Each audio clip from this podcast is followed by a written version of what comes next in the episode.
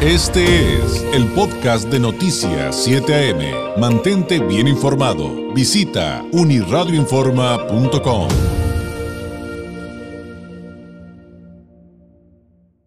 Pues me da mucho gusto que haya aceptado acompañarnos aquí en el estudio la presidenta municipal de Mexicali, Marina del Pilar Ávila Olmeda. Marina, muy buenos días, bienvenida. Al contrario, David, muchas gracias por recibirme. Encantada de estar aquí con ustedes.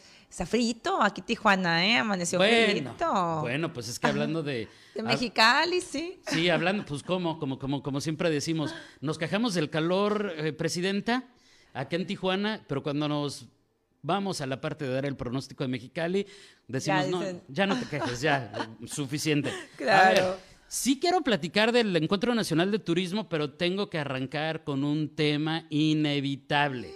A ver. Inevitable, échale. alcaldesa. A ver, el diputado Miguel Ángel Bujanda Mm. dice que Mexicali deje de ser la capital del estado, que sea Tijuana. Y obviamente hay mucha desinformación porque mucho tiempo se ha hablado de que no, no se puede Tijuana, que porque es playa, que porque es frontera, después lo desmitifican y dicen no, sí se podría, etcétera. Pero el punto es, usted es la alcaldesa de la capital. Así es. Y yo de repente veo la, la Plaza de los Tres Poderes, veo esos edificios además enormes, eh, y de repente digo, pues cómo se los van a traer, pero bueno, punto y aparte.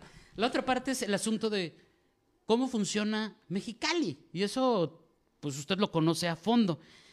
En función de eso, ¿qué reflexión le merece esta propuesta? Bueno, mira, por supuesto que no estamos de acuerdo, es de eh, pues de risa este tipo de propuestas. El legislador debería de estar en estos momentos trabajando por un tema de eh, combatir la, la pandemia, la inseguridad, eh, propuestas legislativas que le abonen al pueblo baja californiano y no de divisiones. No ocupamos más divisiones. Ese tipo de propuestas lo único que generan es divisionismo. Y por supuesto que amamos a Baja California, cada uno de sus municipios, sin duda, todos tienen ciertas particularidades. Sin embargo, el querer destruir la historia de nuestro, de nuestro estado, querer eh, eh, acabar con lo que tanto se ha formado y tratar de generar ese tipo de iniciativas que lo único que van a hacer es dividirnos.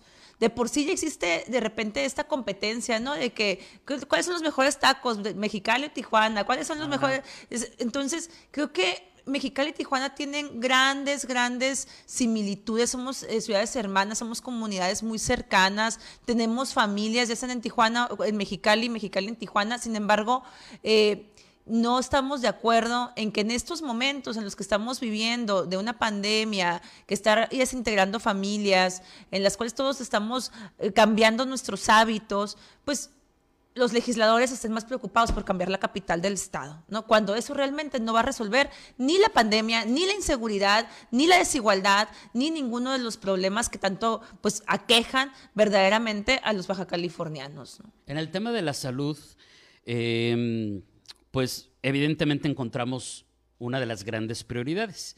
Pero, ¿se ve distinto, alcaldesa, cuando ya se vivió en carne propia? Sí se ve distinto, sí se ve distinto. En el caso del COVID supongo que te refieres, ¿no? Básicamente Ajá, a es- esta situación. A ver, por supuesto que se ve distinto en el sentido de que en mi caso yo tuve síntomas muy leves, sumamente leves. Y en ese sentido hasta te sientes culpable, David. Yo, yo, les, yo les decía a mi familia, a mis amigos, a mi esposo, le digo, es que me siento culpable de no haber tenido síntomas más fuertes, de que me haya ido tan bien con la enfermedad, cuando hay tantas personas que terminan entubadas, que terminan en el hospital, que son síntomas muy dolorosos, e incluso familias que han perdido integrantes eh, por esta enfermedad. Entonces, sí se ve distinto desde el punto de vista de que hay tantos asintomáticos, 85 de cada 100 personas con COVID-19 son totalmente asintomáticos. Entonces, yo me hice la prueba, porque en mi caso, bueno, yo tengo claro que soy presidenta municipal, que mis funciones requieren que estemos expuestos, que estemos saliendo. Sin embargo, muchos pudieron haber dicho, bueno, tengo fiebre, me tomo un paracetamol, se me pasa la fiebre y sigo con mis actividades normales, ¿no? Y nunca se hicieron la prueba. En primera, pues porque a lo mejor no tuvieron tiempo de ir, les dio flojera ir, a lo mejor está muy cara en los laboratorios Claro. privados y demás, pero no se hacen la prueba de COVID y tampoco se aíslan.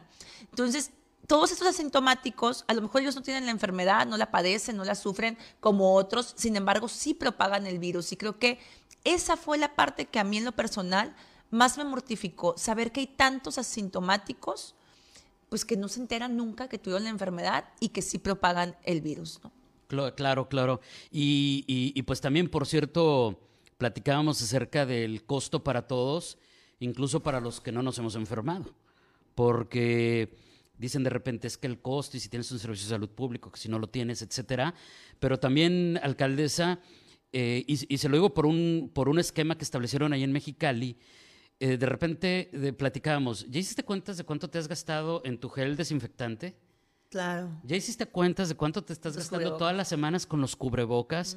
Si es necesario con las caretas. O sea, eso al final de cuenta, pues ustedes como nuestros gobernantes deberían, deberían de tener esa conciencia, ¿no? Por supuesto, claro. La verdad es que esto ha venido a impactarnos en todos los sentidos, en materia de salud, en materia económica, en materia financiera, eh, en materia psicológica, emocional, incluso el propio aislamiento, ¿no? Genera este, depresiones y otro tipo de, conductas, otro tipo de sentimientos que eh, no solamente es la vulnerabilidad de tener alguna enfermedad crónica, sino también lo que se puede llegar a generar en materia o en cuestión emocional y mental, ¿no? Por, por, el tema de la pandemia. Y sí, lo que tú dices es muy cierto, ¿no? El, justamente el hecho de estar comprando cubrebocas, porque ahora ya es obligatorio, se ha convertido además en un hábito. Realmente hay que reconocer que, eh, al menos en Mexicali, el utilizar el cubrebocas ya es parte de tu atuendo diario.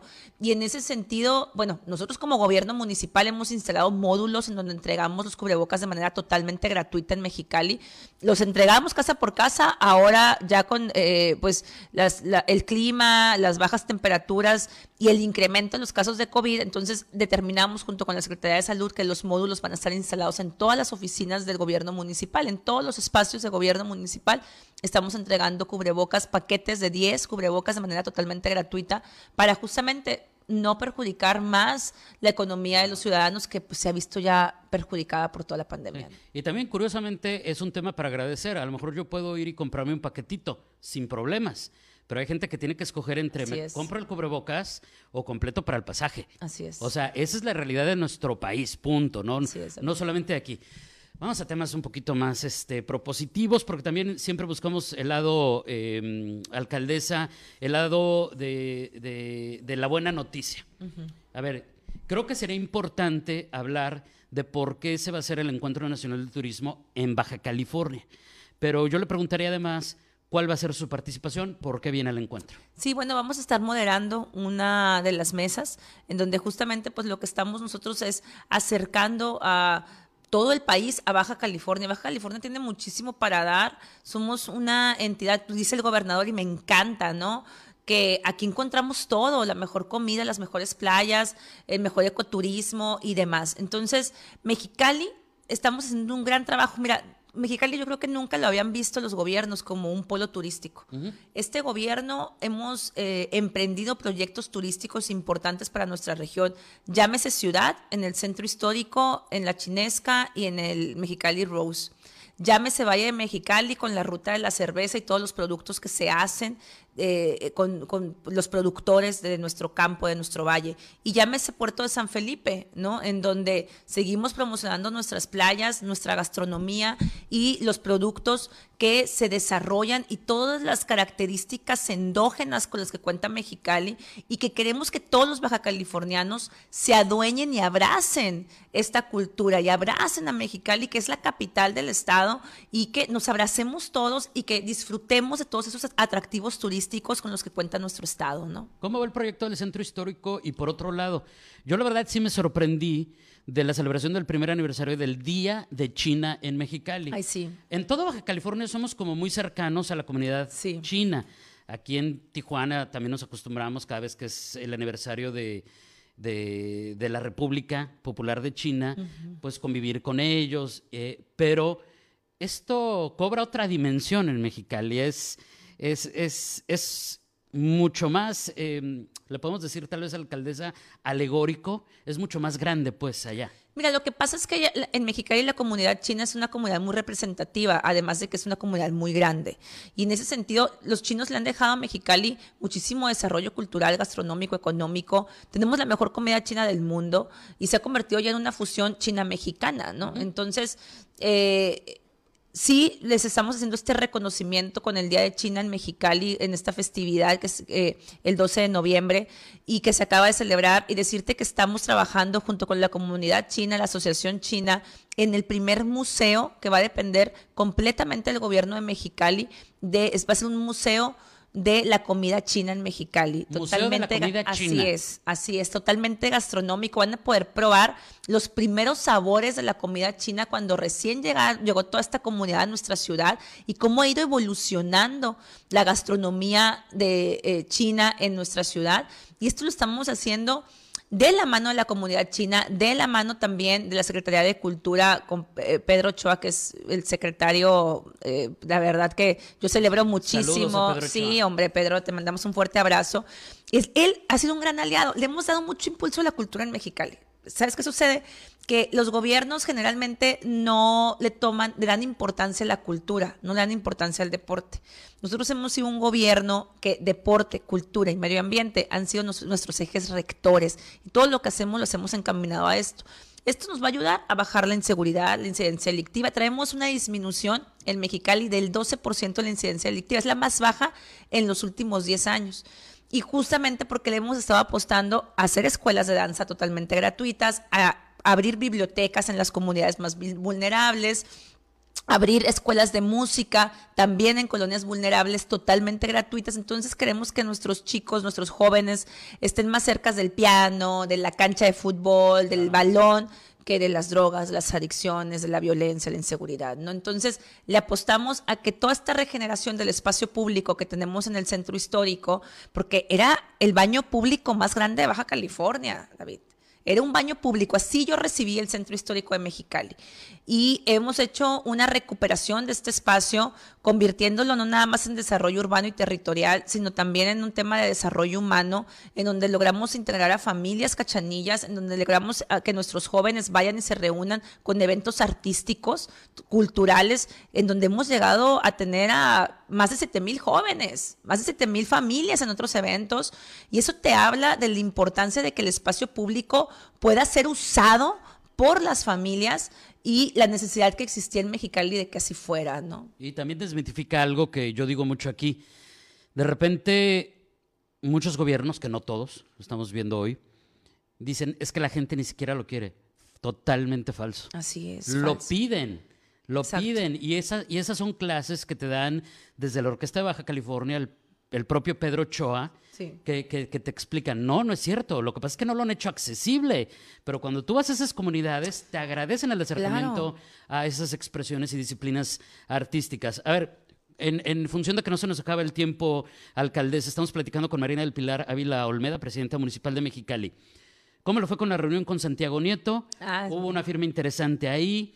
Obviamente va también de la mano, y por eso se lo pregunto, de que una, eh, uno de los planteamientos que hubo por parte de Morena, de la 4T, es la lucha contra la corrupción. Así es. Y, yo creo que ahí viene el ligue de la importancia de, de esta firma.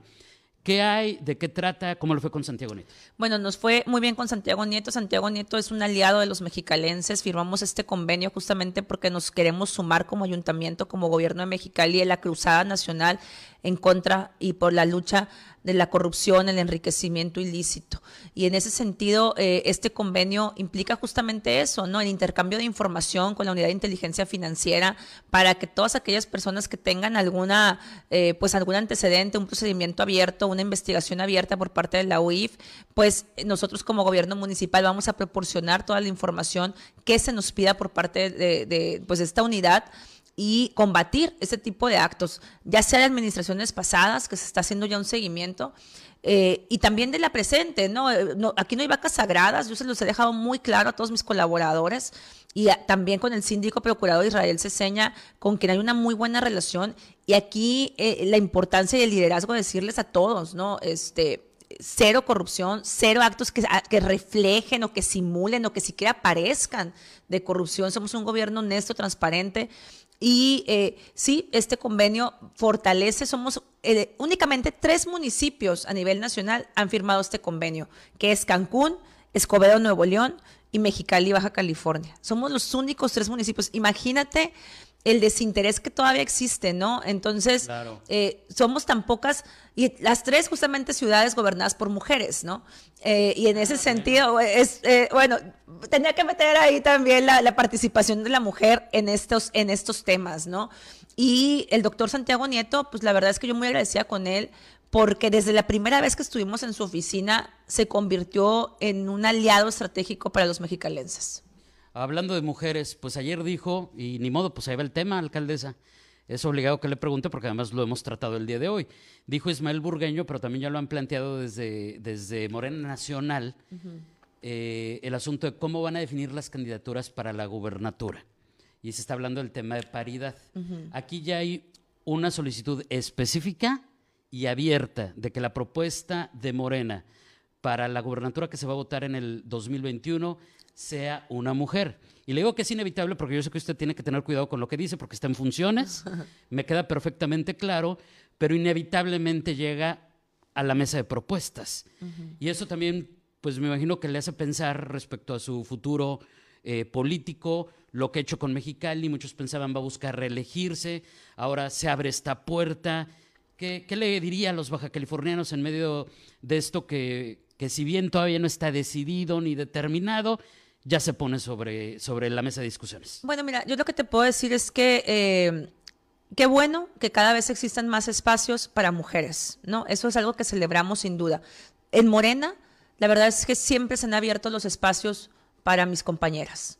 Eh, tanto así que de los cinco municipios, tres son gobernados por mujeres y eh, pues tenemos un dirigente nacional que es Mario Delgado, que siempre ha apoyado la paridad, que siempre ha apoyado que las mujeres lleguemos a espacios de toma de decisiones importantes. El gobernador Jaime Bonilla también siempre ha invitado a mujeres a trabajar con él, ha impulsado a, mis compañeras a estar, tanto así que la coordinadora, la presidenta de la Jucopo, Montserrat, mi compañera y amiga Montserrat Caballero, pues la eligieron a ella para coordinar a todo el grupo parlamentario. Entonces, en Morena siempre se ha impulsado a la mujer, no necesitamos de cuotas para ello.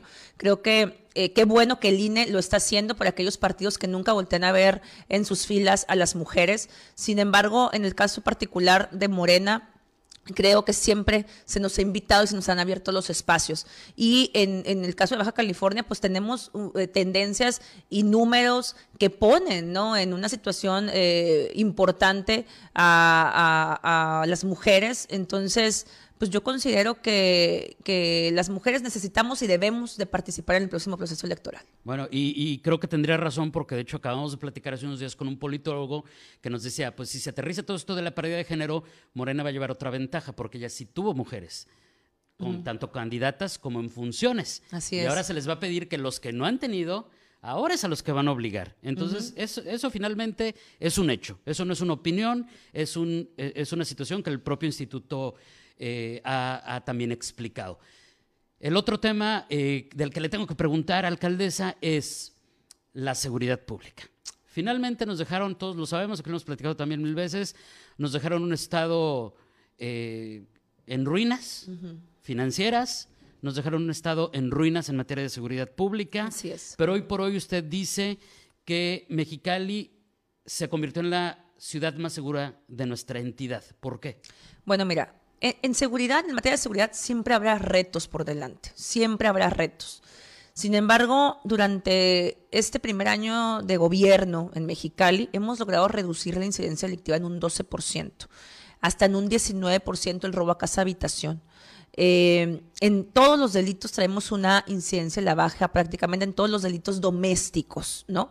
Hay otro tipo de delitos, como lo es el narcomenudeo, que en algunos casos ya ni es tan menudeo, el pandillerismo, que eh, provocan homicidios, ¿no? Y ahí es donde tenemos que seguir trabajando en coordinación con las autoridades eh, estatales, las autoridades federales, y traemos una estrategia de eh, intervención y operativos en los polígonos donde conocemos y ya tenemos identificado que existe este tipo de delincuencia. Y en ese sentido, yo misma encabezo los operativos en muchas ocasiones, yo misma me subo a la patrulla con el director de seguridad pública y nos vamos a hacer los operativos a las colonias y esto nos ha permitido reducir la incidencia a diferencia de otros municipios en nuestro estado que van a la alza, pero eh, hay, grandes retos, ¿no? En esta materia, el crimen organizado, como tú bien comentas, se dejó crecer durante muchos años. Esta guerra contra el narco lo único que generó es que se empoderaran muchísimo más. Eh, y bueno, ahora estamos viendo las consecuencias de y nosotros también como gobierno, ¿qué estamos haciendo desde la parte social? Porque no nada más se trata de la proximidad y de la prevención y de la reacción, sino también se trata de generar alternativas para los jóvenes, de, que nuestros niños, niñas y jóvenes tengan mejores eh, oportunidades de desarrollo y que no se vayan por el, eh, por el camino de la, de la violencia, de la delincuencia. Mira, hace unas semanas eh, se detuvo ahí a un grupo de jóvenes que venían de un cártel, ¿no? Eran alrededor de siete jóvenes, si mal no recuerdo, todos jovencitos, entre 18, yo creo que apenas acaban de haber cumplido los 18 años. Entonces ahí te das cuenta de cómo estos jóvenes pues no tuvieron oportunidades, no tuvieron a lo mejor una pelota de fútbol para que se fueran a una unidad deportiva, no tuvieron una unidad deportiva cerca donde pudieran ellos desarrollar algún talento, algún deporte, no tuvieron una, una biblioteca, no tuvieron más oportunidades. ¿Por qué? Porque el gobierno se le olvidó esa parte, se le olvidó esa parte de atender a nuestros niños, a nuestras niñas, a nuestros jóvenes y se, puso, se, se dedicó nada más a la reacción, reacción, reacción.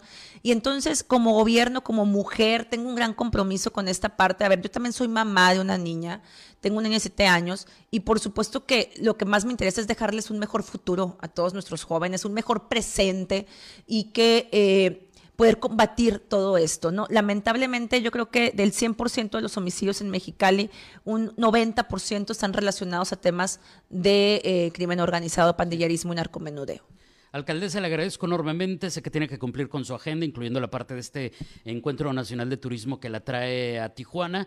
Eh, pero pues también le invito a que sigamos platicando a que nos siga contando conforme avancen los meses, los proyectos en Mexicali. Eh, obviamente aquí sería vía telefónica. Sí. Este, ah, por cierto, a quienes nos están diciendo que sí que el cubrebocas está a más de tres metros la alcaldesa, está del otro ah, lado del estudio estamos a una buena siempre, siempre nos dicen, pero aquí tienes muy buena distancia, ¿eh? está muy bien todos los protocolos. Pero le agradecemos que nos comente, porque también nos, nos gusta, y usted lo sabe aquí, nos gusta insistirle mucho en el tema de la distancia, del cubrebocas. No es que no lo, traigamos, o sea, todos lo traemos. sí. Y, pero mientras estamos platicando, como estamos a más de tres metros, literalmente, este, nos los podemos quitar un ratito para platicar con usted. Eh, no reclamo, ¿eh? Estoy respondiendo a las preguntas que nos hacen llegar del público y le digo, se lo agradezco porque efectivamente tienen razón, hay que predicar con el ejemplo. Alcaldesa, está la invitación abierta, muchísimas gracias. Muchas gracias, muchas gracias a ti. Los invitamos a Mexicali a que nos visiten a comer la mejor comida china y a probar nuestra cerveza artesanal que también es muy buena, ¿eh? debo de decirlo. Pues los queremos mucho y además una ciudad muy segura. Ahí, ahí, ahí sí no le voy a alegar, aunque nos aventamos después un tirito con el tema de los tacos.